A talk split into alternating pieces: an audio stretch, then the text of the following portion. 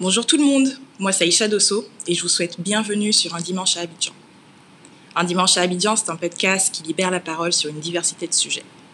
Ce sont des conversations avec des femmes et des hommes inspirants qui marquent leur temps. Au cours de nos épisodes, deux fois par mois, nous explorons cette Afrique en mutation à travers celles et ceux qui la façonnent. Ce podcast est co-animé par ma sœur Marlie Dosso et moi-même et nous permettra de partager nos réflexions et aspirations pour la Côte d'Ivoire de son temps et l'Afrique de demain. Tout d'abord, nous vous remercions pour vos commentaires, partages et abonnements. Vous avez été nombreux à écouter le premier épisode et nous sommes reconnaissantes.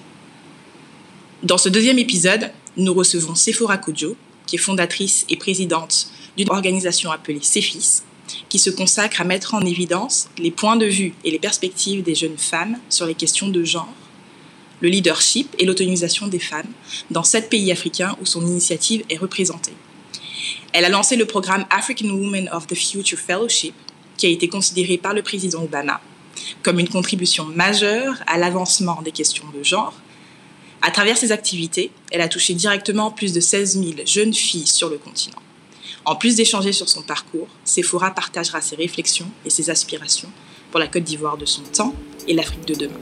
On vous souhaite une bonne écoute.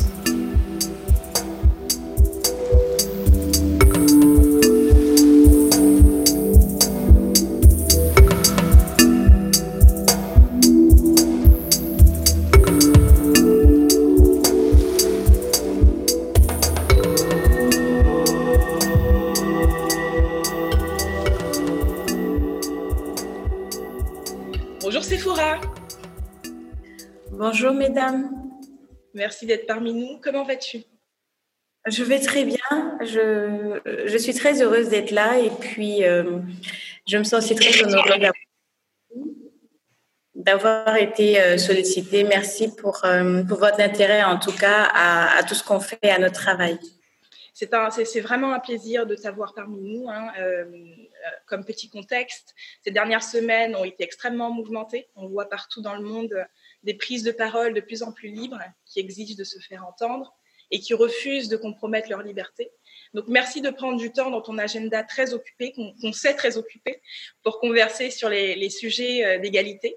Euh, entre le Black Lives Matter aux, États-Unis euh, et dans le monde occidental en général, hein, et le hashtag violence sexuelle dans l'Afrique francophone. Il y a aussi le hashtag We Are Tired au Nigeria. 2020 semble être une année disruptive sur les questions sociales. Euh, donc, on, pense que c'est vraiment important de, participer à cette libéralisation de la parole et de partager des parcours comme les tiens qui inspirent à s'inscrire dans le changement. Ben écoutez, c'est avec plaisir en tout cas que je prends toujours la parole pour euh, donner mon point de vue. Ça fait quand même un moment que euh, nous parlons de certaines questions qui sont aujourd'hui inéluctables et donc les uns et les autres ont envie qu'on prête un peu plus attention à ce qui est de leurs droits qui est tout à fait euh, euh, légal, légitime, je, je dirais. Et c'est un plaisir pour moi, de, en tout cas, de partager mon opinion sur ces questions. Merci. Alors, on va commencer par le début. Euh, peux-tu te présenter pour nos auditeurs et auditrices? Qui est donc Sephora Dieu alors, euh, ça, c'est une question très, très stratégique parce que j'ai du mal, mais euh, j'aimerais vraiment me résumer à une jeune dame qui, euh, qui est engagée, très passionnée, sur les questions euh, liées à l'éducation des filles, à la promotion des femmes et aussi à la protection des femmes. Euh, ça fait euh, dix ans que je, je, suis engagée à travers une organisation qu'on appelle CEFIS, qui était au départ sous la forme d'une association et qui est aujourd'hui sous la forme d'une fondation.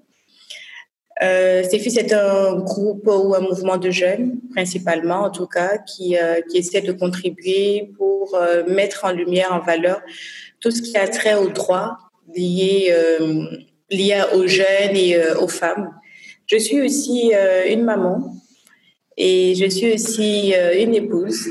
Voilà, donc je suis principalement, je suis ivoirienne déjà. Donc, j'ai principalement fait mes études en Côte d'Ivoire. Après, j'ai eu l'opportunité d'étudier à l'étranger. Donc, en gros, je suis diplômée de Wagner à New York. Je suis aussi diplômée d'un master en études de développement. J'ai un bachelor en administration des affaires. Et euh, je me suis intéressée aussi aux questions liées à la paix et la sécurité. Donc, euh, j'ai fait des formations et euh, là, je suis euh, médiatrice euh, reconnue par l'Union africaine sur les questions de négociation, médiation, prévention, diplomatie préventive. Voilà. En gros, je vais m'arrêter, je m'arrêter sur ça c'est déjà, c'est déjà énorme comme, comme parcours et c'est vrai que tu fais partie de, ces femmes brillantes et ces étoiles montantes, je pense, sur le continent. On a besoin de ce genre de, de modèle aussi euh, euh, localement pour, euh, avoir cet espoir-là qu'effectivement, il y a une voie vers l'autonomisation et la capacitisation. La question que j'aimerais te poser aussi, c'est de savoir à quel moment as-tu ressenti l'urgence d'agir Tu nous expliquais un petit peu comment, comment euh, est, a, été lancé, mais à quel moment est-ce que tu as ressenti cette urgence d'agir? Vous savez, il y, a, il, y a deux, types d'engagement. Il y a ceux qui ont eu un déclic, et puis il y a hum, un peu, je dirais, des personnes comme, euh, nous. J'aurais du mal à, à situer dans le temps mon déclic. C'est que j'ai toujours été une personne qui aime améliorer les choses là où elles se trouvent. Une personne qui aime les autres, qui aime les gens. Quand j'ai voulu aspirer personnellement à des positions de leadership, euh, à l'université, je voulais être euh, dans ce temps président des étudiants. Et là, j'ai ressenti de des femmes la peur parce que les femmes étudiantes me disaient euh, les hommes vont pas voter, les femmes vont encore moins t'accompagner, il n'y a jamais de femme présidente des étudiants, etc. Donc, euh, je sentais que les femmes étaient réticentes et les, les hommes, c'était, il n'y avait pas de discours. C'est que déjà, tu n'es même pas, tu fais pas partie des candidats. C'est-à-dire que, donc, je sentais vraiment cette opposition par rapport au leadership de, de la femme. Et peut-être à ce moment-là, je me suis dit, il y a quelque chose à faire. Et si moi, je ne me mets pas au devant, si je n'essaie pas, bah, comment je dirais aux autres que c'est possible? Tu vois, parce que je, quand j'essaie de convaincre tout le monde, c'est possible, on peut y arriver. Mais il n'y a pas de modèle, il n'y a pas d'exemple. La preuve, il n'y avait jamais eu de femme présidente. Donc, ce que tu dis, c'est une utopie. C'est vrai, c'est beau, mais il n'y a pas de modèle concret. Et euh, ça m'a poussé personnellement à m'engager à un certain niveau, de sorte à, dire aux gens, par des modèles concrets, c'est possible. Et donc, euh, c'est un peu le message qu'on qu véhicule lors de nos activités. Aux jeunes femmes, notre message essentiel, c'est possible. Dire que euh, aujourd'hui c'est possible d'avoir des, des, jeunes femmes leaders, c'est possible que les, les droits des femmes soient respectés si on y met tous notre bonne volonté. Tout est possible en fait. Aujourd'hui c'est possible d'avoir euh, la femme à un certain niveau de décision et c'est possible aussi que les jeunes femmes soient dans des matières scientifiques, etc. Donc à toutes les échelles, que ce soit avec les jeunes filles ou que ce soit euh, avec des mineurs ou des femmes matures, on essaie de garder ça au cœur de notre message. Et c'est un peu ce qui m'a poussée pour en revenir à la question. C'est un peu comme ça que je me suis retrouvée dans ces fils. Parce qu'après, il fallait formaliser tout ça. Donc, euh, c'est sorti un peu du cadre universitaire, c'est rentré dans un, c'est arrivé à un niveau un peu plus euh, large. On a commencé à visiter d'autres universités et avec les médias sociaux, donc les gens commençaient à s'intéresser à, euh, à, nos conférences, les écoles nous invitaient, etc. Donc, il a fallu formaliser tout ça. Et puis, ces fils, euh, ces fils s'est créé naturellement. Merci pour ce, pour ce, ce, ce, résumé, euh, Sephora. Euh, c'est donc finalement euh, aussi parce que tu as été toi-même confronté finalement à, ces, à, ces, à, certaines barrières que tu portes ces questions-là avec autant de passion, euh, j'imagine. Oui, bien sûr. Comme je le disais, tout part de vous savez, dans, le onion model, donc dans le, dans le, dans le modèle oignon, comme on l'appelle, quand il y a une situation et que vous voyez des personnes engagées, ce n'est jamais la couverture. À l'intérieur, vous avez les intérêts, vous avez les valeurs, etc. Et le cœur de tout engagement, ce sont les valeurs.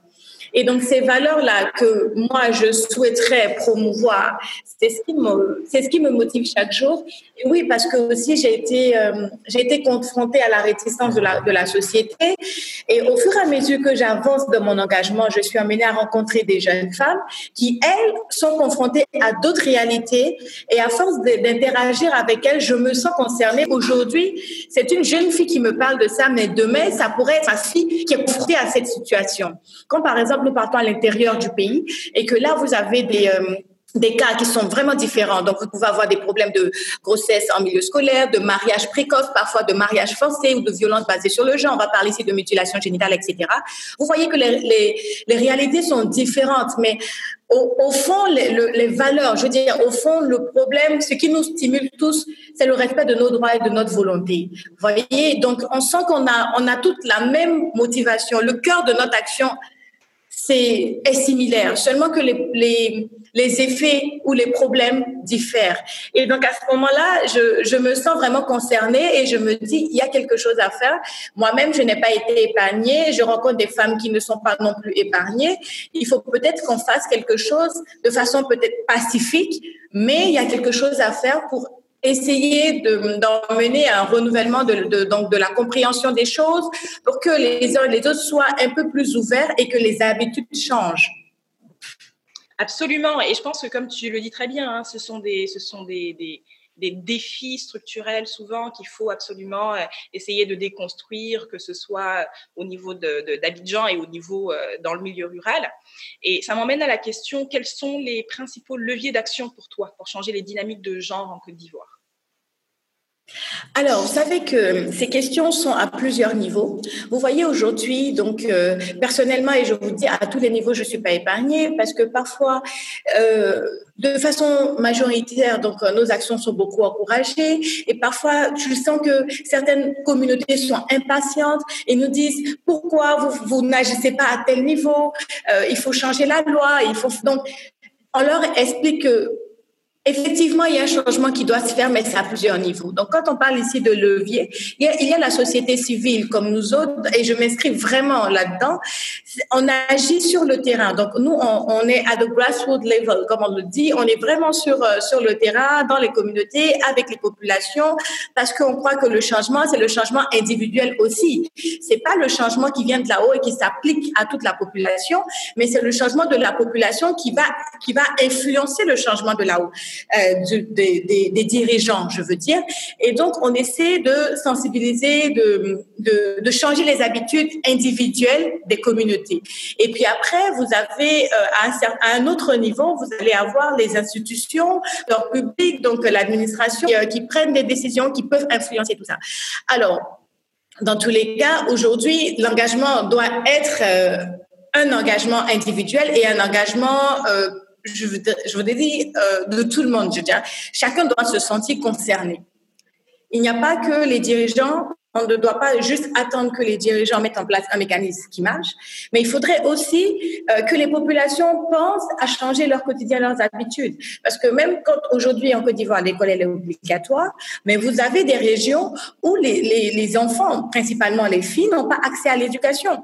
Parce que vous avez une famille nombreuse, les parents n'ont pas les moyens de scolariser les enfants, et ils vont te dire, mais la fille, dans tous les cas, elle est destinée au mariage, quel est l'intérêt de, l'envoyer à l'école et quel accès à l'éducation, puisqu'à la fin, elle va faire à manger, elle va faire le ménage, elle va faire des enfants, elle va se limiter qu'à ça. Donc, c'est un message nouveau qu'il faut apporter dans la communauté pour expliquer aussi euh, à la communauté que non, elle peut avoir euh, euh, un foyer, une vie familiale, mais elle peut aussi avoir une vie économique indépendante. Et quand vous donnez l'opportunité à votre fille d'avoir accès à l'éducation, vous êtes en train de la protéger, mais vous aussi, vous assurez votre lendemain parce qu'il n'y a pas que les garçons. Parce que les parents aussi réfléchissent en se disant que le garçon va travailler, il va nous envoyer de l'argent, il va, il va nous sauver dans notre retraite. Donc, il y a, il y a toutes ces choses qui, euh, qui rentrent en ligne de compte. Mais c'est l'information, parce qu'aujourd'hui, en 2020, quand la fille a accès à l'éducation, demain, elle peut aussi très bien s'occuper de sa famille. Donc, c'est ce genre de, de, de message. L'éducation est un, est un levier euh, important, je dirais primordial euh, impératif, j'aimerais ajouter, parce que quand euh, la jeune fille, elle est éduquée, elle-même, les, les choix qu'elle fait, ses prises de décision sont, sont très stratégiques sont vraiment très stratégiques. Elle se dit aujourd'hui, je, je euh, je connais mes droits et je sais ce qui pourrait garantir la sécurité peut-être de ma communauté, de mes enfants, etc., etc. Je ne vais pas les exposer à des, mutilations génitales, etc. Parce qu'elle a accès à la connaissance. Donc l'éducation est un levier impératif si on veut vraiment arriver au changement. Et l'éducation permet aussi l'ouverture d'esprit. Parce que quand on est en train d'éduquer la fille, il faut éduquer aussi le garçon pour que le garçon comprenne que c'est pas une compétition, que c'est pas euh, un changement négatif, mais c'est juste que euh, il faut donner l'espace aux femmes qui leur revient pour qu'elles puissent s'exprimer. cela ne va pas faire d'elles euh, de mauvaises épouses ou de mauvaises femmes ou de mauvaises collaboratrices ou de, de, mauvaises collègues, mais tout le monde y gagne. Et puis vous allez, vous allez aussi y gagner demain dans vos foyers. Et c'est sûr que quand l'homme et la femme sont autonomes économiquement, c'est la famille qui gagne. Après, plus tard, il y a aussi l'intérêt donc communautaire, etc. Donc, euh, c'est, vous êtes des agents économiques, c'est le développement de votre communauté, c'est le développement de votre région, c'est le développement de votre pays. Donc, c'est l'éducation pour nous aujourd'hui est la clé j'ai essayé de faire un peu euh, euh, une prospection, donc vraiment 360 pour regarder à quel niveau, à quel niveau, si je veux vraiment me sentir utile, à quel niveau je peux agir et à quel niveau je serai euh, compétente? Et quand je finis d'interviewer des gens, quand je finis de parler avec les jeunes, etc., je suis confortée à chaque fois dans ma position qui est de promouvoir l'éducation, l'éducation pour tous, l'éducation pour la jeune fille, l'éducation pour le jeune garçon. Et aussi dans l'éducation, il y a ce qu'on on apprend parce que c'est vrai qu'aller à l'école, c'est bon, mais il faut aussi avoir ces, ces, conférences que nous faisons sur le leadership, ces conférences sur les droits, parce que c'est des petits qu'on doit nous sensibiliser ou nous éduquer sur ce qui est de l'égalité. Voilà. Absolument, et je pense que tu l'as très bien dit, euh, Sephora, le changement doit se faire au niveau communautaire au niveau de la sensibilisation dans les familles et dans les communautés. Je pense que c'est vraiment là où on arrivera à changer les mentalités et à faire comprendre que la, jeune femme a sa place, non seulement dans la famille, mais dans l'économie nationale. Et je pense qu'à ce moment-là, ça nous permettra, nous aussi, je pense, d'un point de vue macro, d'avancer de, vers un développement plus durable et plus inclusif. Et c'est ce qui manque aussi, je pense, d'un point de vue, euh, si, on, se positionne sur la Côte d'Ivoire et sur, sur la sous-région, c'est aussi de, de, savoir positionner la, la femme comme un levier d'action, de développement. Et ça, ça a pendant longtemps et tu le fais très bien à travers l'éducation. Effectivement, une femme éduquée arrive à faire des choix qui sont intelligents, stratégiques pour le bien-être de sa famille. Et souvent, les répercussions vont être extrêmement positives au niveau euh, de, la nutrition des enfants, au niveau de l'éducation des enfants, euh, au niveau du bien-être euh, de, de, la cellule familiale elle-même. Donc, ça va au-delà des questions, disons, de liberté et de droit des femmes, ça va aussi euh, sur la question de, du pays, du développement national. Bien sûr, tout à fait. Alors, j'aimerais parler concrètement aussi de comment, comment ces fils opèrent au niveau communautaire et national. Quelles sont tes stratégies pour aborder la question, la question de l'éducation des jeunes filles au plan communautaire et au plan national? Quelles sont les différences?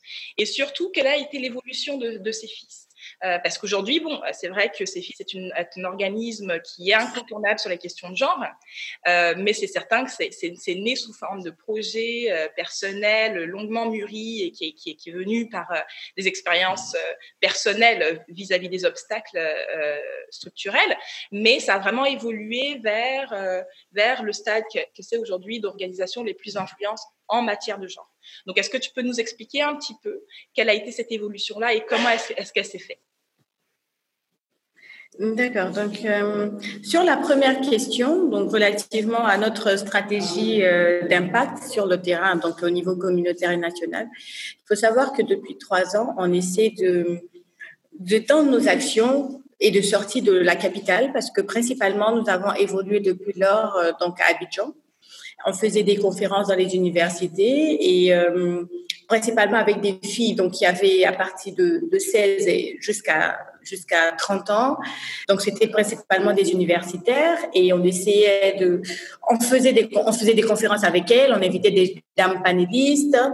L'idée, c'est de les influencer par un role model, c'est-à-dire que des femmes qui, elles, aujourd'hui, occupent des positions de décision, mais des femmes qui sont aussi des, des modèles de valeur pour leur expliquer qu'elles ont fait des choix, des choix qui n'étaient pas assez faciles, mais elles sont arrivées là où elles sont parce qu'elles ont persévéré, parce qu'elles ont eu euh, du courage et aussi des valeurs. Parce que derrière, quand vous voyez, donc vous avez le souci de voir des femmes promues, et donc il y a, beaucoup de choses qui se disent derrière. Donc les, les, jeunes filles se disent de toute façon, pour avoir accès à ces positions, on va devoir se compromettre. Il y a beaucoup de choses qui vont rentrer en ligne de compte.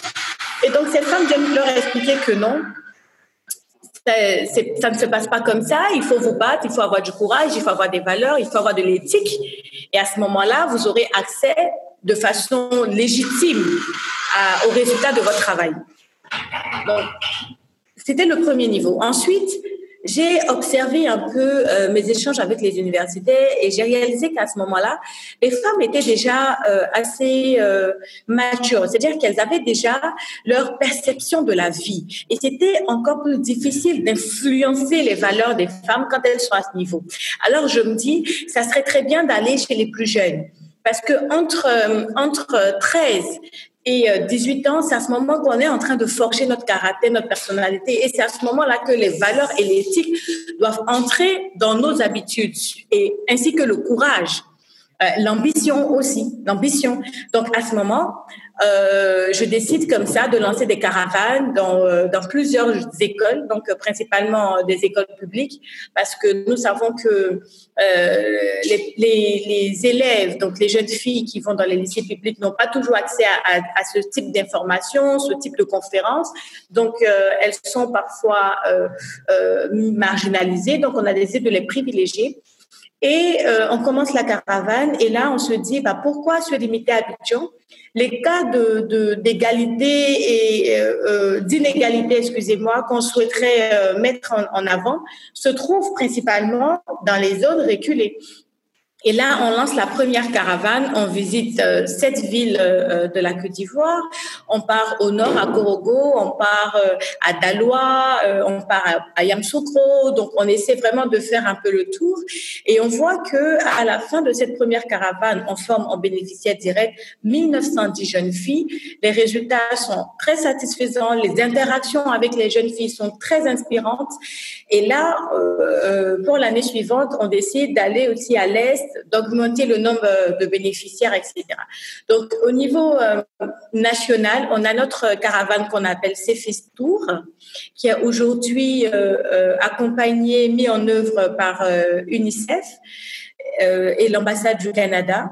Donc, nous sommes sur le terrain avec ces jeunes filles et on essaie à ce niveau-là de leur inculquer des valeurs et de leur inculquer le sens de l'ambition.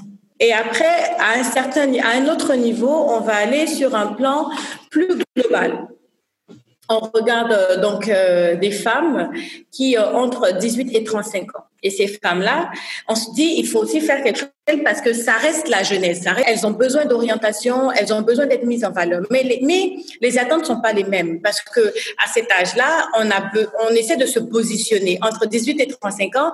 On a soit des projets, on essaie vraiment d'avoir accès au travail. Donc, on essaie de s'insérer et de se positionner. Et là, on lance un programme qu'on appelle Africa Women of the Future Fellowship, qui est un programme qui sélectionne des jeunes femmes leaders et qui sont formées en pendant six semaines. Elles sont formées en leadership, genre et euh, développement des projets. Donc, ce sont des femmes qui, euh, qui ont déjà des initiatives, qui sont déjà avancées dans ce qu'elles font et qui ont besoin de reconnaissance, qui ont besoin de visibilité, qui ont besoin de networking, qui ont besoin de se positionner. C'est important pour nous d'accompagner les jeunes femmes leaders parce qu'on sait que si demain elles sont à des postes de décision, elles vont influencer des décisions qui vont prendre en compte, euh, en compte le développement d'autres jeunes femmes. Si elles sont directrices, elles pourront favoriser euh, l'emploi de d'autres jeunes femmes, pourront favoriser euh, euh, des, des, réglementations dans l'entreprise qui sont euh, équitables, etc. Donc, on lance le fellowship là et en 2019, là, donc l'année dernière, on a vraiment été surpris parce que ce programme qui qui, qu'on a ouvert donc sur le plan continental à plusieurs pays africains a reçu l'année dernière plus de neuf de différents pays. Donc, on a reçu celles de la, la Guinée, la RDC, la Mauritanie, le Sénégal, le Bénin, etc. Donc, on a essayé d'étendre nos actions vraiment parce que vous me parlez d'un plan euh, euh, donc terrain, un plan national, mais moi je vous parle d'un plan continental aussi parce que ces fils est allé un peu au-delà de, des choses. On a on a décidé de s'ouvrir à l'Afrique parce que le problème d'égalité n'est pas qu'un problème inhérent à la Côte d'Ivoire. C'est vrai que nous avons nos sœurs d'ici et on veut faire quelque chose pour elles, mais le problème il est plus global et on a décidé de s'ouvrir donc euh, à un autre espace, qui est un espace continental. Les problèmes que nous avions n'étaient pas juste inhérents à la Côte d'Ivoire, mais c'était un problème global, continental. Et donc l'année dernière, nous avons reçu aussi des internationales qui sont venues. Et euh, le fellowship s'est très bien passé et on a été agréablement surpris parce que cela a pris, vous savez, aujourd'hui le travail de ces fils est je veux dire est reconnue parce que on a eu euh, on a eu une attention qui a été portée par de grands leaders, une attention qui qui qui a encouragé nos initiatives et ça nous a donné de la voix. Parce que vous savez, il y a beaucoup d'organisations qui font un bon travail, mais qui n'ont pas de visibilité. C'est pas parce qu'elles travaillent pas, c'est parce que il y a, y a ce manque de reconnaissance qui fait que elles n'ont pas plus de voix que cela. Mais euh, le, la chance, je dirais que nous on a eu la grâce qu'on a eu dans la persévérance, c'est de pouvoir attirer l'attention de grands leaders qui, euh, comme on le dirait, qui nous ont spotlight en griffe, qui ont reconnu le travail qu'on faisait, qui ont pris ce travail à titre d'exemple pour dire le travail de ces fils est un travail très intéressant en Afrique et principalement en Côte d'Ivoire. Donc, euh, L'année dernière, on a, été euh, très, euh, on a été agréablement surpris de voir que l'ancien président américain lui-même, Barack Obama, a tweeté notre organisation, a parlé de nos initiatives en référence aux activités de leadership féminin. Donc, en disant que c'est une, c'est une très belle initiative pour toutes les femmes euh, qui vivent sur le continent et qui l'a encouragée. Nous avons sur le plan national des autorités, dont le Premier ministre, etc., qui se sont engagées pour reconnaître cette action et ça nous a crédibilisé. Ça, ça, ça, fait que euh, aujourd'hui, quand on a, on essaie d'aller dans des euh, endroits même réguliers, on a accès parce que quand on montre euh, le, la reconnaissance, quand on leur dit, parce que les gens ont peur, ils se disent, mais c'est quoi ce mouvement? C'est quoi ces, ces choses dont vous voulez nous parler? On leur dit attention, c'est quelque chose de vrai, regardez, telle personne même a reconnu le travail, etc. Donc déjà, ils vous écoutent. Ça ne veut pas dire qu'ils vont changer leurs habitudes, mais déjà, ils vous écoutent. Donc ça nous, ça nous a crédibilisé, je dirais. Le programme CFESTO, par exemple, en 2018, a été reconnu par l'Union africaine dans les 50 meilleures initiatives du continent en matière d'éducation et dans les 10 meilleures initiatives en Afrique en matière d'éducation de la jeune fille. Je, j'aime vraiment revenir sur les reconnaissances parce qu'une fois de plus, beaucoup d'organisations font de très belles choses, mais par manque de reconnaissance, elles n'ont pas suffisamment de voix. Et aujourd'hui, ces fils essaient d'ouvrir encore plus sa vision. Depuis 2015, euh, nous avons installé des ambassadrices dans, des pays. Donc, on est aussi euh, euh, en RDC, on est aussi au Sénégal, on est aussi au Mali, au Burkina Faso, en Mauritanie, etc. Parce que dans ces communautés, il y a des femmes qui ont besoin de quand on duplique le modèle en fait de Tour et de d'AWF, donc ces modèles qui ont marché pour nous, qui sont, euh, comme on le dit, des bonnes pratiques, elles ont besoin de ça chez elles parce qu'elles se disent ça a marché en Côte d'Ivoire. Est-ce que vous pouvez aussi nous aider à apporter ce, ce, changement chez nous dans nos communautés? Et comment on procède? On essaie de travailler avec des femmes locales. C'est-à-dire que moi, euh, Sephora Kojo étant ivoirienne, euh, vivant principalement en Côte d'Ivoire, je n'aurais pas plus, plus d'influence que ça au Burkina Faso ou en Mauritanie parce que je n'ai pas l'expérience du terrain je ne sais pas euh, exactement ce que ces femmes vivent, à quoi elles sont confrontées, parce que parfois il y a une histoire derrière, il y a une culture derrière. L'idée, donc, euh, c'est de travailler avec des femmes, donc locales, qui sont imprégnées, qui ont de l'expérience et qui sont déjà engagées. Et donc, on essaie de les former ces femmes-là, et à leur tour, elles dupliquent le modèle donc euh, que nous avons ici en Côte d'Ivoire dans leur communauté. Elles le font d'ailleurs très bien elles essaient d'asseoir l'association là-bas. Et à, leur tour, elles influencent le, changement chez elles. Donc, euh, pour résumer, euh, CEFIS, c'est c'est CEFIS Tour, c'est AWF, c'est CEFIS International, parce que chaque, euh, chaque, maintenant nous sommes passés à six mois. Donc depuis euh, trois ans, on a essayé de le faire chaque trois mois. Depuis un an, on le fait chaque six mois. On a notre rentrée de volontaires, parce qu'il faut savoir que les jeunes aussi veulent apprendre.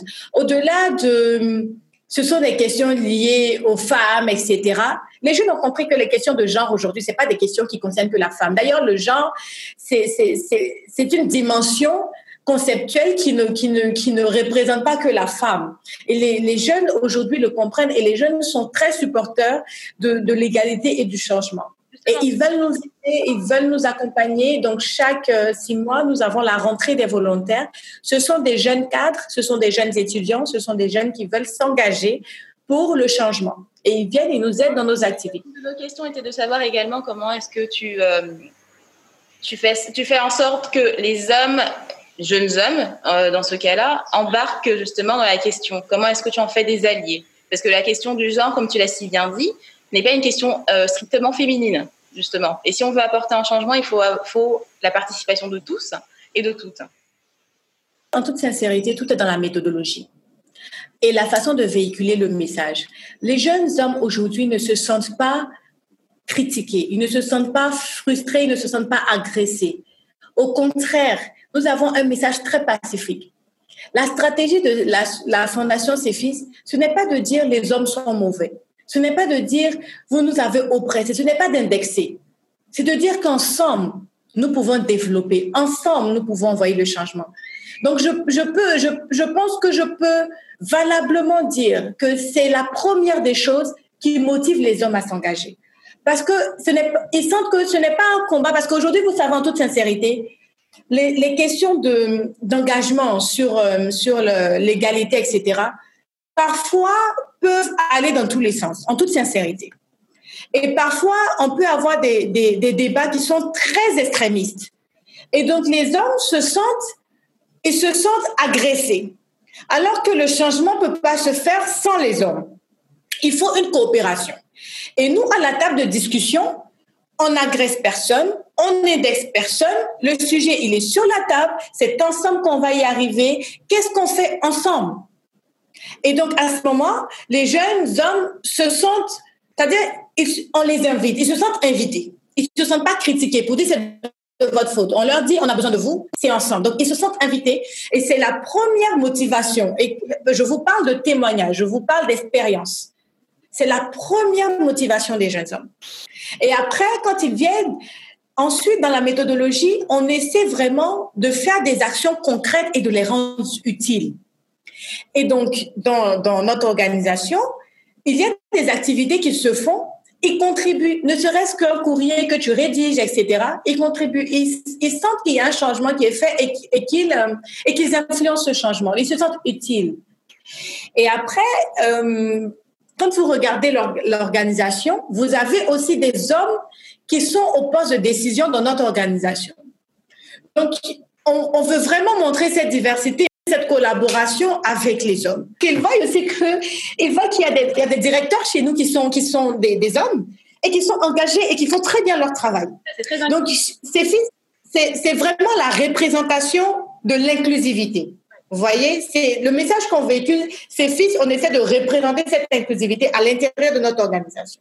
C'est ça, c'est bien ça. Et je pense que vous le faites vraiment très bien parce qu'il y a toujours un risque, effectivement, d'écarter, si tu veux, les hommes euh, des organisations qui sont féminines, féministes, euh, peut-être. Donc, euh, le but étant de faire en sorte que, comme on l'a dit plus tôt, le développement est un développement inclusif. C'est un développement qui bénéficie à toutes et à tous, en fait, finalement.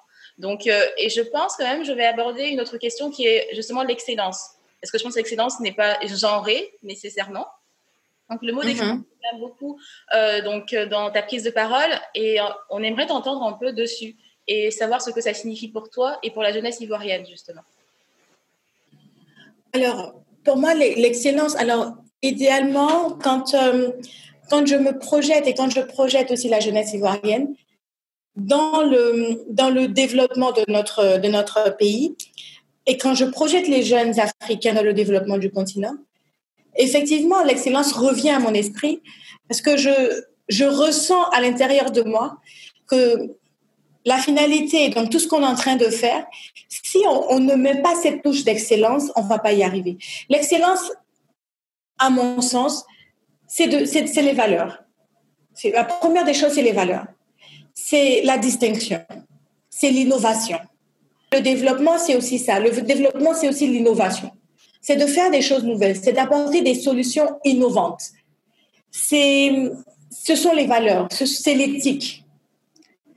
C'est le message qu'on véhicule. C'est le courage. Donc, au cœur de notre action, on met l'excellence, surtout pour la jeune femme. Notre façon de réfléchir nous envoie à faire des actions et nos actions influencent le développement de notre communauté. C'est-à-dire notre communauté restreinte, du milieu dans lequel on évolue. Mais ce sont tous ces petits milieux-là qui constituent finalement la nation ou le continent. Et donc, si nous avons chacun une façon de réfléchir qui est innovante, qui veut l'excellence, qui veut la perfection, qui met les valeurs, l'éthique au cœur de nos actions, c'est sûr que les, les, les, résultats que nous allons avoir seront des résultats positifs pour notre communauté, pour notre pays et aussi pour notre continent. Tu le fais très bien d'ailleurs aussi en mettant euh, de l'avant tes mentors et tes euh, mm féminins qui, qui, justement poussent à l'excellence également, montrent que c'est possible et tu l'as dit souvent, c'est possible. C'est un mot qui revient souvent et je pense que c'est ça aussi le empowerment et la capacitation, c'est de dire oui, vous êtes des jeunes filles, mais vous êtes capables d'arriver à ces, à ces postes-là. Et ça m'amène à une autre question aussi, c'est tu es un symbole toi-même de leadership pour toutes ces jeunes femmes. Elles voient en toi l'espoir d'un avenir meilleur. Quel est le style de leadership que tu veux leur véhiculer, que tu souhaites leur véhiculer? Le courage. Parce que dans tout ce qu'on fait, qu'on soit engagé dans la société civile, qu'on soit, euh, qu'on évolue dans le secteur privé, dans tout ce qu'on fait, on a besoin de courage et de détermination. Aujourd'hui, je suis, euh, je suis à la tête euh, d'une organisation qui est représentée dans plusieurs pays, qui euh, a plus de 200 membres ici en Côte d'Ivoire, qui, qui s'investissent donc pour le changement chaque jour. Et je vous assure que la coordination des activités n'est pas chose aisée. Mais mon style managérial et mon style de leadership, c'est le courage. Je suis moi-même sur le terrain, je fais avancer les choses à tous les niveaux. Et pour, euh, pour, euh, pour en revenir à la petite histoire, vous savez, la plupart de mes collaborateurs tout le temps me disent, Présidente, laisse, on va faire. Présidente, non, ça, c'est plus à ton niveau. Présidente, tu n'es plus au stade de rédiger les courriers ou de vérifier les TDA, etc., etc. Je leur dis, vous savez, c'est quand on commence à se croiser les bras, quand on commence à se satisfaire des choses, quand on, on se dit... Euh, je veux me contenter. On, ne veut plus se battre quand on commence à rétrograder. Il faut avoir toujours du courage. Il faut, malgré les, euh, les, obstacles, et même quand tout va bien, il faut redoubler de courage. Il faut être sur le terrain, il faut être à tous les niveaux, etc. Et je crois que c'est ce système qui a fonctionné avec, euh, avec notre organisation. Si je devrais recommander quelque chose aux jeunes femmes, c'est beaucoup de courage. Et ensuite, les valeurs. Vous savez, je ne suis pas irréprochable et je, je ne veux pas me, me transposée en donneuse de leçons, vous voyez, parce que je ne suis personne pour donner des leçons. Seulement, euh, les valeurs sont une barrière. Et c'est des choses qui m'ont aidé personnellement dans, mon, dans ma carrière et dans mon évolution. Et si je devais en toute humilité recommander des choses ou des, euh, des attitudes gagnantes, des habitudes gagnantes à des, à des jeunes femmes ou à des jeunes, je leur dirais les valeurs sont une barrière. C'est quelque chose qui va vous permettre d'avoir accès à de plus hautes instances avec votre dignité avec votre dignité, parce que vous savez que euh, l'éthique, votre façon de, de, vous conduire, votre façon de faire les choses, vous avez mis beaucoup de savoir-être dans votre euh, et, et, et de, de, justice. Vous êtes une personne qui, qui aime la justice, qui aime la transparence, une personne qui, qui est vraie. Et voilà. Donc, euh, ce sont des choses qui, qui vont construire votre leadership. Parce que derrière, vous voyez, les gens sont plutôt fait ce que je fais. Ils ne sont pas fait ce que je dis. Ça ne marche pas. Les gens vous regardent. Si vous êtes sur le terrain, les gens iront sur le terrain. Si vous, vous, vous, vous résistez euh, aux pressions, les gens résisteront aux pressions. Mais si vous tombez, si, si vous abandonnez, si vous vous découragez, si vous déprimez, vous, vous allez influencer toutes ces personnes qui sont dans votre communauté. Donc, quand vous voulez vous positionner en rôle modèle et que vous, que vous vouliez ou pas, quand vous sentez que vous êtes en train d'influencer l'état de pensée d'autres personnes, il faut être très regardant sur les choix que vous, vous faites et les décisions que vous prenez parce que quoi qu'il en soit, elles influencent aussi les personnes qui sont autour de vous. Merci Sephora euh, pour ces points extrêmement importants. Euh, j'aimerais juste revenir un petit peu sur, euh, sur les activités de ses fils. Euh, mm un, impact vraiment intéressant. Et surtout, je pense que ça va servir de leçon à, nos auditeurs ou auditrices qui veulent se lancer sur des, des cheminements similaires. Euh, ce que je voulais savoir, c'était euh, donc l'expansion de ces fils au-delà des frontières euh, ivoiriennes, que vous êtes maintenant, je crois, dans sept pays de la sous-région et même hors sous-région en Afrique centrale, en RDC. Ce que je veux savoir, c'est quelles sont les différences peut-être en en termes de genre que tu as pu constater de part et d'autre des frontières, et surtout les meilleures pratiques ailleurs qui devraient servir de leçon ici? Vous savez, les différences elles sont pas tant éloignées, mais je ne souhaiterais pas indexer un pays. Je veux juste mentionner que vous avez des pays dans lesquels les violences euh, basées sur le genre, donc les cas de mariage forcé, de mutilation génitale, sont vraiment, vraiment, vraiment élevés. Vous avez des pays où les filles n'ont pas accès à l'éducation et même dans la capitale, au sein de la capitale, où les femmes, sur le plan culturel, ne sont pas considérées euh, égales, je veux dire, à l'homme. Et c'est très difficile c'est vraiment très difficile pour, pour nos jeunes ambassadrices qui essaient d'apporter de changement. Parce que parfois, elles s'exposent, elles exposent leur sécurité. Parce qu'elles sont dans des régions, dans des zones où il y a déjà eu des femmes qui ont été euh, atteintes, je veux dire, qui ont été atteintes dans leur intégrité physique, qui ont eu des coups, qui ont été battues parce qu'elles ont juste essayé de revendiquer, mais de façon pacifique, hein, essayer d'apporter une vérité nouvelle. Vous voyez? Donc, les, les, écarts entre le genre, on est tous sur des questions d'égalité. C'est que je dis que c'est pas différent. On est tous sur des questions d'égalité. À la fin de la journée, c'est à quel niveau? Par exemple, si je veux m'exprimer sur le cas de la Côte d'Ivoire, principalement en Côte d'Ivoire, c'est l'accès aux positions de décision on sent de plus en plus que les jeunes femmes, quand on interagit avec elles, ce qu'elles souhaiteraient en tout cas voir en matière euh, d'égalité, c'est de voir de, plus en plus de femmes euh, dans les instances décisionnelles, de plus en plus de femmes qui ont euh, du pouvoir, qui peuvent influencer des décisions.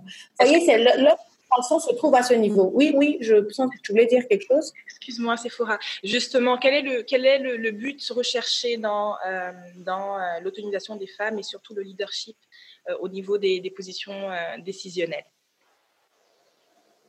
C'est d'influencer le développement d'autres femmes. Parce que les femmes sont conscientes que si elles sont à la table de décision, elles pourront influencer des décisions inclusives et équitables voyez, c'est pas parce que les femmes veulent seulement diriger, les femmes euh, veulent avoir du pouvoir ou veulent avoir encore plus d'argent, etc. Mais elles ont aussi cet engagement et cette intelligence de se dire, si nous sommes à la table de décision, nous pourrons influencer des, euh, des décisions profitables pour nos mamans, pour nos sœurs qui sont dans les villages, les campements, pour celles qui sont euh, dans la communauté, mais qui ne sont pas ici à La Réunion. Parce que c'est de là que tout part. Les, grandes décisions, c'est de là que tout part. Un exemple très, euh, très basique. Si vous avez dans une entreprise une femme qui est directrice des ressources humaines, vous allez être sûr que c'est pas, euh, elle aura une certaine sensibilité, pas de façon inéquitable, mais très équitable et égale, mais elle, elle sera alertée sur des questions liées aux conditions de la femme, par exemple voyez, elle, elle, aura plus cette sensibilité. Par exemple, aujourd'hui, les congés de maternité, c'est organisé, c'est réglementé par la loi, mais vous avez des entreprises où tu sens que quand tu prends une grossesse, tu as la pression parce que tu sens que si tu as pris une deuxième grossesse, bah, tu sens que ton poste euh, on peut peut-être pas te renvoyer, mais on va plus te confier les mêmes, les mêmes tâches, on va plus te faire confiance au même degré, parce qu'on va se dire de toute façon, celle-là, elle est en train de faire ses enfants, elle peut pas traiter les dossiers importants, etc. Donc, tu vas sentir une forme de discrimination qui ne dit pas son nom, mais tu te sens quand même oppressé. Vous voyez, si vous avez une femme qui est directrice des ressources humaines, elle peut sensibiliser les dirigeants, elle peut euh, faciliter certaines choses. Donc, des femmes à des décisions, à des positions de décision, ce n'est pas seulement pour agrandir le portefeuille des femmes ou pour les rendre encore plus puissantes, c'est aussi pour intégrer des valeurs inclusives dans la gestion de ces entreprises ou dans la prise des décisions qui influencent la vie d'autres femmes. Justement, alors ça nous ramène au fait que tu t'es présentée tu nous as dit que tu étais maman maintenant, épouse et maman. Et euh, je pense que c'est très important, euh, ce passage euh, de vie-là est très important pour nombre de femmes. Est-ce que et comment ce moment crucial a changé ton engagement? Quelles sont les valeurs que tu veux inculquer à tes enfants? Et ça me fait penser au livre de Chimamanda qu'elle écrit à sa petite fille, justement. donc, dans cet engagement que tu as et que tu portes vraiment euh, en ton cœur, comment est-ce que tu transmets ça à la prochaine génération? Euh, en prélude de mes propos, je disais que par exemple, quand je vais dans des, euh, dans des régions et que j'entends des histoires de petites filles, je me sens encore plus touchée parce que je me dis que c'est des choses qui pourraient peut-être arriver à ma fille. Et je sens qu'il y a urgence, il y a besoin de faire quelque chose. Me marier ou à construire une famille n'a pas vraiment changé mon engagement parce que, vous savez, j'étais, je crois, je crois que même, je crois que même aujourd'hui, je suis, je, je, j'organise mieux en fait mon, mon engagement que quand j'étais toute seule. Vous voyez, parce que quand j'étais seule, je voulais partout à la fois, je voulais changer tout tout de suite et maintenant, je voilà. Et quand je suis, euh, j'ai commencé à construire une famille, ça a aussi été une expérience euh, très constructive pour moi parce que, à l'image de la famille, j'ai vu que toute cette stabilité, tout ce qui est construction, tout ce qui, tout ce qu'on veut durable prend du temps et demande beaucoup de méthodologie. De la même façon, euh, j'essaie de construire ma famille chaque jour et de maintenir la paix et la joie dans ma maison. C'est de la même façon, je dois prendre le temps avec la méthodologie de construire et de développer mon engagement avoir un changement qui est profitable et qui est durable aux, populations. Donc, euh, avoir une fille, c'est vrai que je me dis, ma fille, elle est dans la capitale, euh, ici, elle a accès à l'éducation, etc. Mais vous savez, demain, je peux ne pas être là. Si je ne laisse pas derrière moi, je ne sens pas que j'ai contribué à quelque chose de positif pour elle. Peut-être que demain, elle n'aura pas accès à, l'emploi parce qu'elle est, elle est, elle est une femme. Peut-être que demain, elle va subir des préjugés. Et à ce moment-là, qu'est-ce que j'aurais fait? Qu'est-ce que, j'aurais pu faire? La meilleure façon de la protéger, c'est de contribuer avec tous ceux qui sont engagés pour préparer un futur qui serait agréable, un monde dans lequel on souhaiterait voir nos enfants grandir. Et vous savez, il n'y a pas que ma fille, euh, euh, euh, les garçons aussi, parce que avoir une fille, j'aimerais dire, ça n'a pas vraiment, vraiment changé grand-chose. Parce que déjà, avec les petits garçons, là, j'ai vu le challenge. Parce que c'est au petit garçon qui ne doit pas pousser la petite dans le bac à sable, qui ne doit pas lui tirer les cheveux, qui ne doit pas lui tirer la langue, qui ne doit pas lui dire tu es une fille, tu es une fille, tu vois. C'est plus difficile avec le petit garçon parce que c'est à cet âge qu'on doit leur inculquer les valeurs d'égalité et qu'il n'y a pas de sexe faible. Vous voyez, donc euh, c'est vrai que après vous avez aussi les contraintes euh, liées aux agendas parce qu'aujourd'hui vous avez, j'ai une vie de famille, donc euh, il faut maintenir l'équilibre. Dans nos formations, je parle beaucoup d'équilibre aux jeunes parce que je suis convaincue qu'au-delà de tout ce qu'on fait de notre engagement sur le terrain, on doit avoir une vie équilibrée. Et c'est important d'avoir euh, une famille, d'avoir un backup, d'avoir, que ce soit des frères ou des sœurs, d'avoir des amis, d'avoir une vie sociale, d'avoir des gens avec qui on peut parler, des gens qu'on aime et des gens qui nous aiment, que ce soit euh, des parents, etc. Voilà, donc ça ne change pas l'engagement. La conciliation famille-travail peut être parfois très très difficile et contraignante euh, pour les femmes en général, pour leur évolution euh, dans la hiérarchie. Comment est-ce que tu arrives à, toi justement concilier? Est-ce que comme tu le dis, c'est ta famille qui est donc ton support system, donc ton système de soutien, et c'est vraiment là où tu vas puiser tes forces pour aller euh, pour aller porter et affronter le monde Comment tu fais? Alors, vous savez, dans le livre de Sheryl Sandberg, euh, In en avant tout, elle a un chapitre dédié à la vie euh, à deux. Elle a dit euh, savoir choisir son partenaire. Elle l'appelle le partenaire, partenaire de vie. Et ça a tout son sens. Je n'irai pas plus loin parce qu'on va, on va pas réinventer la roue. Euh, on ne dira pas meilleur que ce qui a déjà été dit. Si on se voit dans, plus tard, enfin, si on aspire, ne serait-ce qu'on a des ambitions, qu'on aspire à, son autonomisation, à son épanouissement personnel, etc., tout ce qui est légitime pour une femme, on doit pouvoir choisir des gens qui comprennent cela, qui respectent cela, pour faire euh, une, pour construire une famille et avoir euh, une vie qui peut se projeter sur la durée. Absolument. Aujourd'hui, euh, peut-être que l'atout que j'ai aujourd'hui, c'est d'avoir quelqu'un qui comprend. En tout cas, ce que je fais, qui comprend mon travail et qui est un ifrochi. Donc, allier vie de famille et travail n'est pas vraiment un challenge, je dirais, pesant pour moi parce que j'ai quelqu'un qui me comprend et j'ai quelqu'un qui m'accompagne. Je considère que chez nous, on a un panier dans lequel il y a tous les projets, les projets, que ce soit ces projets ou mes projets, il y a tous les projets. Et après, on s'organise pour voir comment on les réalise tous. C'est pas que je suis en train de réaliser mes projets et donc il doit m'attendre ou il doit me supporter, me comprendre et que de son côté, il réalise ses projets.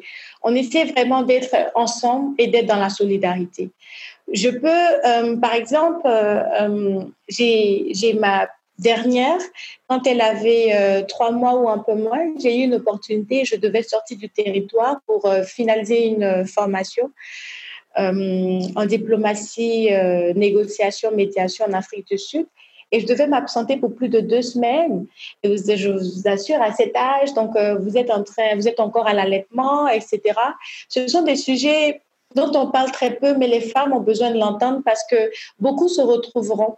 Vous avez des opportunités qui viennent et si vous n'avez pas quelqu'un qui comprend, c'est pas que la personne va te dire non, faut pas partir, mais vous savez, c'est ce, cette pression morale en fait, parce que tu culpabilises déjà de laisser l'enfant. Si tu as quelqu'un qui comprend pas, la personne, il n'y a pas de problème, tu peux partir, mais tu sens que la personne te, te juge et se dit, elle n'est pas une bonne mère. Vous voyez? Et ça, pour l'éviter, cette pression morale, pour l'éviter, beaucoup de femmes se sentent oppressées parce qu'elles n'ont pas envie qu'on les juge ou qu'on pense qu'elles ne sont pas de bonnes mères ou qu'elles ne sont pas de bonnes épouses. Si vous avez quelqu'un qui comprend et qui facilite, c'est cette personne qui vous dira, mais vas-y, mais vas-y, non, il n'y a pas de souci, écoute, moi, je suis là, je gère. S'il y a un problème, je t'appelle, mais je pense que tout va bien se passer. Vous voyez, quand vous avez ce soutien émotionnel, tout le reste, vous pouvez accomplir tout ce que vous voulez. Vous pouvez... Je pense que le plus grand défi pour une femme, c'est de choisir son partenaire. Parce que vous savez, quand vous, vous, vous êtes convaincu que pour vous pouvez réaliser toute seule, vous avez juste besoin de quelqu'un qui comprenne. Parce qu'à vrai dire, vous n'êtes pas à la recherche de quelqu'un pour réaliser. Je veux dire, mon cas, je ne cherchais pas quelqu'un pour me réaliser. Je sais que toute seule, je peux atteindre mes objectifs. Je peux me battre pour mes ambitions. J'ai juste besoin de quelqu'un qui m'accompagne. J'ai besoin de quelqu'un qui comprenne ça. Et quelqu'un aussi qui a ses projets. Et ensemble, on met tout dans un panier. Et c'est la collaboration et la communication. La communication, la transparence. Plus vous communiquez, plus il y a de transparence.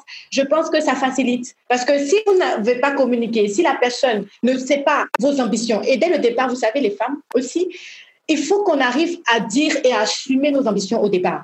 Au départ, on a peur de dire, on rencontre quelqu'un, on a peur de dire, demain, je me vois à tel niveau. Demain, si vous êtes une femme qui, qui a l'amour des voyages, il faut que votre compagnon soit informé que vous voulez voyager, que vous voulez découvrir des pays, que vous voulez, voilà. Il faut qu'il soit informé parce qu'après, ce n'est pas juste. Comme dans le foyer ou dans la relation, un matin, la personne se retrouve avec une femme margelant entre griffes, qui est tout en partie, il se dit c'est pas cette femme que moi je voulais. Parfois, la problématique, c'est aussi que les hommes sont dans une situation où ils ont été éduqués, socialisés pour voir une femme d'une manière très stricte, c'est-à-dire elle doit avoir un certain nombre de qualités, ne pas faire certaines choses et faire certaines choses. Et c'est là que la communication est nécessaire parce que vous voyez, comme, comme, euh, comme, euh, comme tu le dis, effectivement, les hommes sont éduqués dans un contexte qui, qui ne leur donne pas une, trop grande ouverture de, d'esprit sur l'autonomisation de la femme. Et donc, si vous, vous n'entamez pas la discussion, si vous ne posez pas le sujet sur la table, vous serez très surprise Parce que euh, au départ, on est tous très gentils, mais après la gentillesse, il y a la réalité. Et c'est un, long chemin. Et la réalité vient. La réalité est que vous êtes une personne qui euh, qui veut avoir euh, une activité économique, qui voilà, vous avez cette envie. Et au-delà de l'épanouissement à deux, il y a l'épanouissement personnel. Vous pouvez être épanoui dans un foyer avec quelqu'un, mais en tant que personne, vous ne vous sentez pas accompli parce que vous ne réalisez pas vos rêves. Et donc, dès le départ, je pense en toute humilité, après plusieurs, ça, ça, ça parle d'expérience. En tout cas, de mon expérience, ce qui a fonctionné jusqu'à présent, je ne sais pas si demain ça ne fonctionnera plus, mais jusqu'à présent, ce qui a fonctionné, c'est la communication. Dès le départ, j'ai vraiment été sincère de dire voilà ce que je veux faire j'ai mon engagement, je suis emmenée à aller dans des villages, à aller à l'intérieur du pays, etc. Je suis tout le temps en relation avec d'autres personnes. Je, je, je, construis un réseau qui est vaste, qui peut être un réseau de jeunes, mais qui peut être aussi un réseau de leaders. Donc, je peux être emmenée à rencontrer des, des, des, des dirigeants et je vais évoluer dans un milieu qui sera peut-être principalement masculin.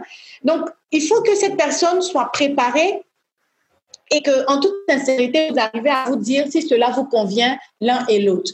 Est-ce que je peux faire avec? Et à vous aussi de prendre les attentes de votre conjoint. Si c'est quelqu'un qui veut, par exemple, que sa femme soit là tous les week-ends pour lui faire à manger, vous voyez, ces petits détails, ça change tout dans la relation quand on la vit. Ça change tout parce que ces petites discussions qu'on a évitées au départ, elles vont nous rattraper dans le quotidien. Donc, au départ, qu'est-ce que tu attends d'une femme? Comment tu vois ton épouse? Comment tu vois la mère de tes enfants? Il y a des hommes qui se marient parce qu'ils ont envie de faire 6, 7 enfants. Il y a des femmes qui se marient, elles se disent j'ai envie de faire deux enfants et après je fais mon business. Donc, dès le départ, la communication peut être un très bon levier pour maintenir la, la, un climat paisible et puis euh, beaucoup de paix, en tout cas, dans une vie familiale. C'est super intéressant ce que tu fais en euh, travaillant à plusieurs niveaux, parce que c'est vraiment ça, avec euh, différents types de catégories d'âge, parce que les, problématiques sont différentes selon les mhm. catégories d'âge, justement.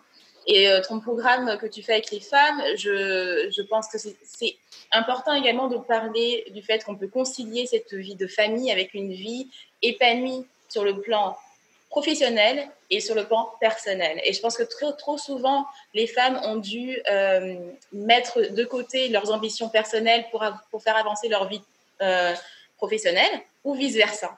Et euh, cette conciliation-là, c'est c'est beau de voir que c'est possible dans, dans, dans, dans, notre génération. Et, et j'espère que ça inspirera d'autres femmes et ça, ça, leur montrera que c'est également possible, en fait, finalement. Donc, très, c'est vraiment un point que je voulais juste souligner et te remercier pour ça. Oui, et j'aimerais vraiment insister là-dessus, revenir sur un point. Vous savez aussi, dans le choix de son partenaire, c'est vrai, la communication est importante. Il faut aussi s'informer sur l'éducation de la personne, sur la culture de la personne. Ce sont des choses qui vont revenir dans le foyer.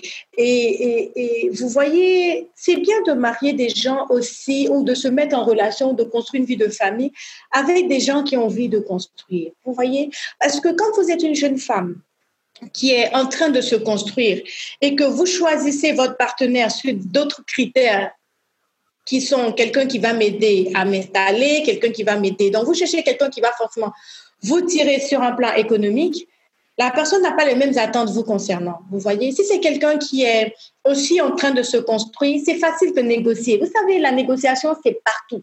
Même dans la relation à deux, on négocie. Pour entrer dans une vie familiale, c'est la négociation. Si vous, parce que je parle du système de la ZOPA et de la BATNA, on ne va pas rentrer dans ces schémas techniques, mais vous savez, dans toutes les relations, qu'elles soient amicales, qu'elles soient euh, euh, euh, intimes, chacun vient avec ses intérêts c'est jamais désintéressé. Ça veut dire que chacun a ses objectifs, chacun vient avec ses intérêts. Dès le départ, vous devez mettre ces deux intérêts. C'est comme deux cercles que vous allez superposer. Là où les cercles vont se retrouver, ça va former dans le creux un autre petit cercle. C'est dans cette, c'est ce qu'on appelle la ZOPA, c'est-à-dire que la zone of possible agreement, c'est-à-dire c'est la zone où tous les accords sont possibles. Tant que vous ne trouvez pas cette zone dans une relation, c'est difficile d'évoluer. Vous devez vous dire que non, je ne peux pas rester dans cette relation. Parce que tout est une question de négociation. Qu'est-ce que toi, tu attends? Qu'est-ce que moi, j'attends? Comment on négocie? Ok, bon, ok, d'accord, j'ai compris, tu veux voyager beaucoup. Ok, j'ai compris. Maintenant, toi, tu dis quoi? Tu vas aller à l'étranger pour aller faire... Non, ça, par exemple, je ne peux pas accepter. Mais ce, ce que je peux accepter, c'est ça. C'est-à-dire, vous mettez tout sur la table et puis on négocie. Et c'est facile de négocier avec des gens qui sont en train de se construire. Parce que très souvent, si c'est des gens qui, euh, qui, qui se sont déjà réalisés, réalisés, qui n'ont plus besoin de, négocier, si vous êtes trop en position de faiblesse, c'est-à-dire que si vous aussi, vous n'êtes pas quelqu'un de, de, réalisé, on négocie avec des gens avec qui on a, je dire, on, est, on a plus ou moins le même poids. C'est ce que j'essaie d'expliquer. Si vous avez le même poids, plus ou moins, c'est facile de négocier. Mais si, vous, si les écarts sont grands, c'est sûr qu'il y a une influence et il y a une domination. Et après, vous vous sentez assujetti. Donc, c'est aussi peut-être une stratégie pour les jeunes femmes dans la recherche de leur, euh, de leur conjoint, dans la formalisation de leur relation. Si je peux me, me permettre ce conseil. Absolument, merci Sephora. Euh, et ce qu'on nous on, relève comme point euh, important, c'est qu'il faut libérer la parole, même au niveau du couple, et que les questions d'égalité, ce n'est pas un jeu à somme nulle. C'est aussi une réalité qui est en mutation, qui peut, qui peut être évoluée et évolutive dans le temps. Ce qu'on veut savoir, et on tire vers la fin de ce, de ce dialogue très passionnant, c'est de savoir Comment tu vois la Côte d'Ivoire et l'Afrique de demain C'est une très belle question. Vous savez, je rêve d'une Côte d'Ivoire très inclusive, en tout cas pour toutes nos sœurs, euh, pour tous nos enfants et nos futurs petits-enfants. Pareil pour l'Afrique, mais de façon plus concrète, c'est de sentir quand même ou de voir les jeunes s'intéresser encore plus aux questions qui les concernent. Vous savez, avec les réseaux sociaux, avec le divertissement, il y a beaucoup de divertissement. Et parfois, la, jeunesse peut être détournée du principal objectif, du principal, euh, euh, je veux dire, centre d'intérêt. Vous voyez, qui est le développement, l'amélioration de nos conditions de vie. Il y a beaucoup, beaucoup, beaucoup de divertissement. Et plus on se divertit, plus le temps passe, plus on procrastine et on n'avance pas. En tout cas, je souhaite pour chacun de nous que nous puissions nous concentrer sur l'essentiel, nous concentrer sur des, Je veux dire que le divertissement, tout est une question de planification. On a du temps pour se divertir. Se divertir n'est pas le problème. C'est la place qu'occupe le divertissement dans nos habitudes qui peut être peut-être repensée ou réévaluée. Je veux dire qu'il euh, faut avoir un système de vie où on privilégie des choses qui sont primordiales pour nous il y a des jeunes qui ont des mémoires qui attendent. Ils peuvent consacrer leur temps à la rédaction de leur mémoire. Il y a des jeunes qui peuvent écrire des livres. Il y a des jeunes qui peuvent partager de leur temps pour faire du give back, pour, pour euh, inspirer d'autres jeunes. C'est-à-dire que la répartition de notre temps va, influencer le reste. Et aujourd'hui, ce que je souhaite vraiment, c'est d'avoir une jeunesse engagée, nous avons une jeunesse consciente, nous avons une jeunesse éduquée. Il faut, il ne manque plus que l'action parce que on a des voix sur les réseaux sociaux, on a des revendications, on sent que la parole est brisée. Mais après la voix, parce que le changement, c'est la voix plus l'action qui donne le changement. Si on a la voix, on n'a pas l'action, pas de changement. Donc aujourd'hui, ma vision de la Côte d'Ivoire de l'Afrique, c'est jeune engagé pour le changement. Alors, euh, on ne peut pas ignorer euh, le contexte actuel, le contexte de pandémie actuelle. Et euh, c'est mhm. également basé sur la, mobilisation citoyenne, comme on a discuté tout à l'heure. Donc, je veux savoir, avec le Covid et les limitations que cela entraîne, comment les activités ont-elles été affectées? Et quelles sont les mesures qui ont été prises hein, pour continuer à poursuivre les activités? Alors, euh, nous étions en pleine caravane Tour. On était dans la ville de Mans quand on a, eu l'information donc euh, que les écoles euh, devaient fermer. Donc, on a dû rentrer incessamment sur Abidjan, rejoindre notre domicile et surtout que j'étais sortie avec une délégation principalement jeune. Les parents, tout le monde s'affolait, les parents appelaient, etc et euh, la famille appelait, donc c'était une grande pression. Et vous savez, en tant que leader, je le disais récemment lors d'une autre interview, j'ai qu'en tant, en tant que leader, vous voyez, c'est pas le, c'est pas de ne pas avoir peur, c'est comment nous manageons, nous gérons notre peur, parce que les autres aussi regardent à notre visage, les autres s'inspirent de notre attitude. Et j'ai mis beaucoup de sérénité, en tout cas dans nos actions. Nous avons repensé notre système. Nous sommes passés d'un tout terrain à un tout digital. Nous avons enregistré des capsules avec des dames qu'on a on publie à des fréquences hebdomadaires pour permettre aux jeunes femmes d'avoir accès euh, euh, à, ces, informations de motivation et de sensibilisation.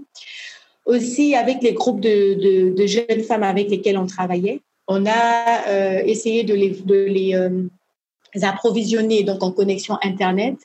Et on continue les séances de, de formation sur des groupes euh, euh, WhatsApp, euh, des, des, conférences Zoom, etc., pour travailler avec elles et les former. Elle travaillait sur les plaidoyers donc pour le changement de comportement dans leur école. On avait les grossesses, les grossesses au milieu scolaire, par exemple. On avait le maintien d'un environnement hygiénique, un environnement donc potable et tout. Donc, on continue de travailler avec elles dans les groupes et en ce qui concerne notre programme AWF, on a, on a essayé de le repenser parce que pendant six semaines, il aurait été difficile pour nous de confiner les, les femmes pendant euh, six semaines. Et donc, on a, on a repensé. Donc, elles feront un confinement de trois semaines pour une formation en résidentiel. Et les autres trois semaines, elles feront les cours euh, en ligne. Et après, on fera la cérémonie de remise de diplôme, la graduation.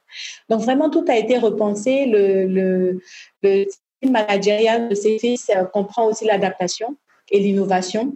Donc, euh, on a essayé d'inclure ces, deux valeurs-là dans la prise de décision pour euh, euh, s'adapter vis-à-vis du Covid. Je ne cacherai pas que cela a, a, aussi impacté nos programmes parce que certains partenaires, par exemple, l'université de Grand Bassam avec euh, qui, est, qui, est, très supportive, euh, qui, qui, qui, encourage nos activités, qui reçoit les filles euh, chaque année, a dû fermer ses portes pour, pour justement les raisons de mesures sanitaires.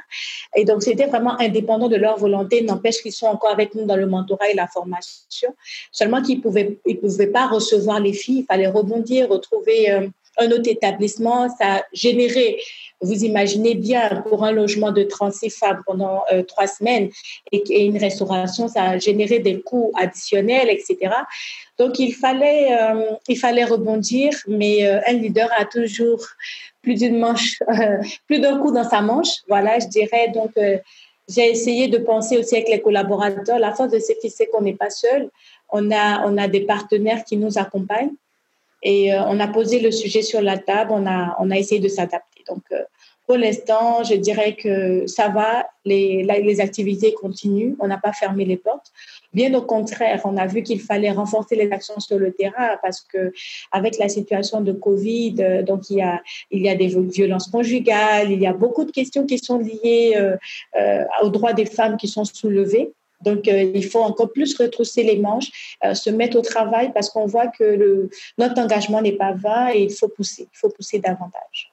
Absolument. Et pour enchérir d'ailleurs sur ce que tu viens de dire, euh, les études montrent, surtout euh, suite à l'autre pandémie qu'on a connue ici en Afrique de l'Ouest et en Afrique centrale avec Ebola, euh, plus spécifiquement, on s'est rendu compte que il y avait eu un impact disproportionnel sur les femmes et les jeunes filles, notamment à travers, comme tu l'as dit, les questions de violence conjugale, mais l'augmentation des grossesses également involontaires de jeunes filles.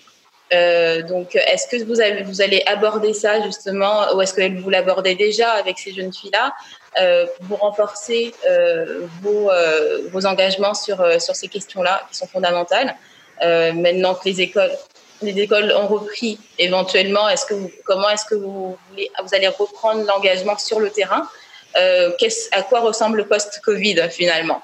Donc, on a eu quand même cette réunion stratégique avec, euh, avec toutes nos représentations pour voir sur le plan national, continental et global qu'il fallait faire comme euh, sensibilisation, comme activité pour essayer d'influencer ça, ne serait-ce que pour briser le silence, euh, pour envoyer à la dénonciation, etc en espérant que cela va, va, va réduire donc, euh, euh, les, donc les effets du, du Covid euh, sur les, les, violences domestiques. Mais après le post-Covid, nous envisageons de continuer nos actions dans les écoles. Ce qui est un peu difficile, c'est que maintenant, vous avez avec les mesures de distanciation sociale, vous avez quand même des dispositions à prendre en compte. Notre euh, première conférence cette année réunissait plus de 2000 jeunes filles. Vous imaginez qu'on ne peut plus faire ce genre d'activité. Donc, ça sera des petites activités répétées dans les écoles. On veut se limiter vraiment à une mobilisation de 50, etc. Mais le système euh, scolaire ici, encore le paysage n'est pas encore bien défini. Je pense que les dirigeants eux-mêmes essaient de se retrouver dans tout ça. C'est une situation sans précédent qui n'était pas attendue, donc tout le monde essaie de s'adapter. Nous, on ne veut pas précipiter les élèves aussi dans cette euh, dans toute cette réorganisation, parce que entre leur nouvel agenda de cours, entre la reprise des cours, etc., on essaie de laisser le système s'asseoir et ensuite euh, euh, euh, rebondir très rapidement parce que, vous savez, les filles sont restées à la maison pendant un très bon moment et il faut encore leur reparler d'excellence parce que le jeu, les réseaux sociaux, etc., ont dominé, ont prévalu pendant cette, cette période-là et les remettre à l'étude, etc. Cette période était censée être la période des vacances, donc beaucoup se sont déjà en vacances. Il faut, il faut les ramener quand même à, à la priorité qui est leur éducation. Donc, on est vraiment sensibilisé là-dessus. On essaie de mettre en place un nouvel agenda pour le programme Céfisto, de sorte à toujours maintenir nos actions auprès des jeunes filles pour euh, mettre en valeur donc euh, leur éducation et euh, les questions d'excellence. Et quand on parle d'excellence ici pour ces jeunes filles, ça englobe tout ce qui va être prévention contre les grossesses précoces, mais principalement les grossesses en milieu scolaire.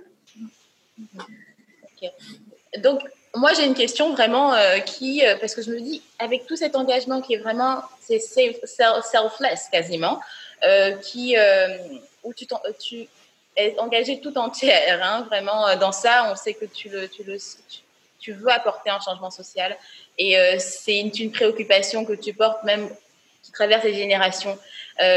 donc, comment est-ce que tu prends soin de toi? Parce que dans tout ça, la santé mentale reste quelque chose de très important. Euh, j'ai envie de dire, le, euh, wellness, euh, de manière générale, est très important. Comment prends-tu soin de toi?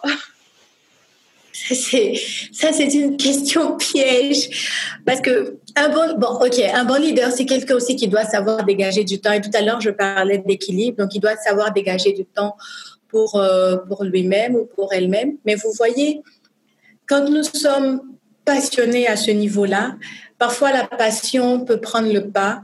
Et euh, je veux dire que je n'ai pas l'impression d'avoir ses fils et les divertissements à, part. Je veux dire que pour moi, le divertissement est inclus et l'épanouissement est inclus dans mes activités de, ses fils. Parce que c'est à la fois mon rêve, c'est à la fois mon travail. Euh, j'ai des gens qui sont des collaborateurs qui sont agréables. Donc, mon épanouissement euh, se retrouve principalement là-dedans. Après, j'essaie vraiment de faire une, euh, une, dissociation de ma vie privée, de ma vie professionnelle. Je pense que vous avez peut-être, euh, peut-être que vous le remarquerez sur les réseaux sociaux.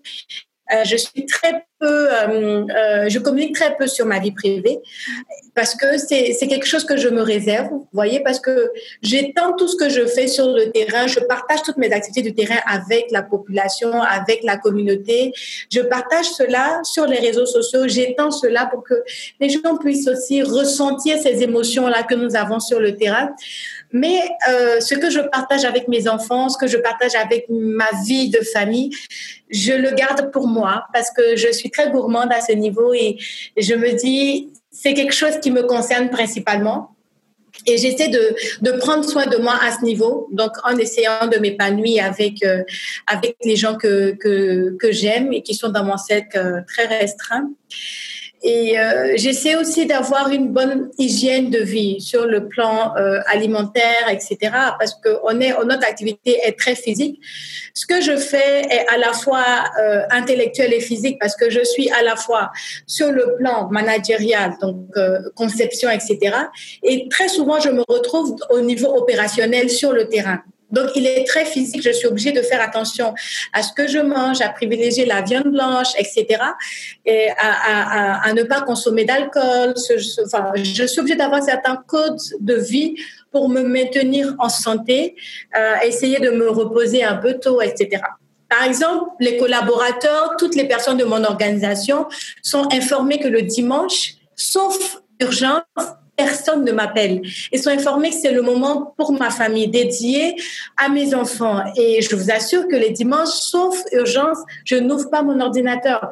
Je ne regarde aucun mail. En fait, j'ai un système de vie. Quand je suis à la maison les soirs avec mes enfants, J'ai l'impression que ces fils n'a jamais existé. C'est-à-dire que je suis pas dans mes mails, sur mon ordinateur. Vous allez me trouver en train de regarder des cartoons. Euh, voilà, j'essaie. Je suis avec ma famille. Et quand je suis au travail, je veux dire, tu n'auras pas idée que j'ai des enfants. Je suis, dans des réunions toute la journée. Voilà. Et ça me permet, je parlais d'équilibre de vie, donc ça me permet de, de maintenir mon équilibre. Et c'est un peu comme ça que je, je prends soin de moi. À partir du moment où ça garantit ma, mon épanouissement, ma santé, euh, ma paix. Donc, euh, ça me convient, oui. C'est vraiment très bien, merci. Euh, justement, tu as, donné, on va dire, un mot-clé. Un dimanche, ton dimanche est important. Et on a un podcast qui s'appelle Un dimanche à Abidjan. Donc, on va clôturer euh, cette bel échange. Vraiment, j'aurais bien voulu que ça puisse continuer encore parce que nous sommes engagés pour la, question de la femme et la question de l'égalité des genres surtout. Et euh, donc, on aura l'occasion, j'espère, dans un avenir très proche, de, s'entretenir sur ces questions-là, plus, euh, amplement. Mais euh, alors, à quoi ressemble un dimanche à Abidjan pour Sephora? Un dimanche à Abidjan, pour moi, c'est un instant consacré à, à ma foi. Je, je, suis très pratiquante, donc je pars dans ma jeuse en année avec la toujours. Et l'après-midi, je reste avec ma famille. Ça, c'est, pour moi, c'est un dimanche parfait. Avec, je regarde les enfants grandir, je parle de tout avec eux, on regarde la télé. Euh, on est, on est très organisé. Hein.